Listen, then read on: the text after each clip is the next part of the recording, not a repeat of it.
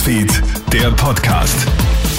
Hey, es freut mich, dass du reinhörst. Ich bin's, Matthias Klammer, und ich habe die wichtigsten Infos von heute Vormittag für dich. In der Ukraine gibt es erneut Kämpfe und das trotz der von Kreml-Chef Wladimir Putin einseitig verkündeten Waffenruhe. Anlässlich des orthodoxen Weihnachtsfest hat Russland eine eineinhalbtägige Feuerpause angekündigt. Die Ukraine bezeichnet das aber als heuchlerisches Ablenkungsmanöver russischer Angreifer und lehnt diese ab.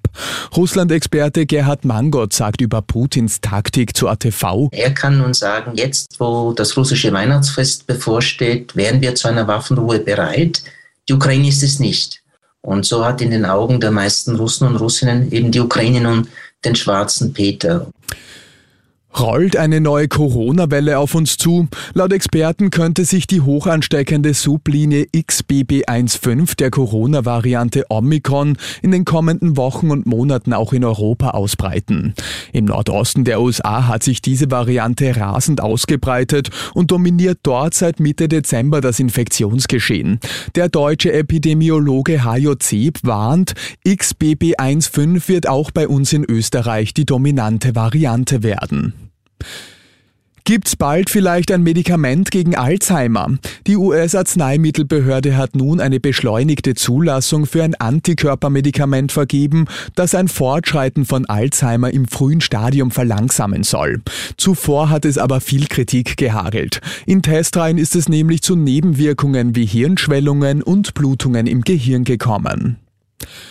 In den USA schießt gestern Nachmittag ein Volksschüler auf seine Lehrerin und verletzt diese schwer.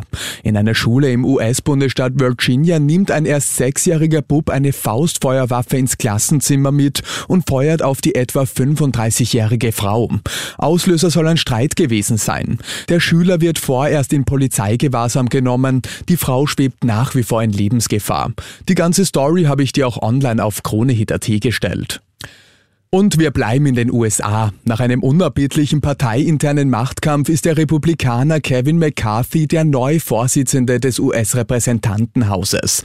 Der 57-Jährige wird in der Nacht auf heute im 15. Wahlgang auf den mächtigen Posten gewählt. Und das war's schon wieder mit den wichtigsten Infos bis jetzt. Den nächsten Podcast und das nächste Update gibt's dann wieder am Abend. Schönen Tag dir. Krone Hits, Newsfeed, der Podcast.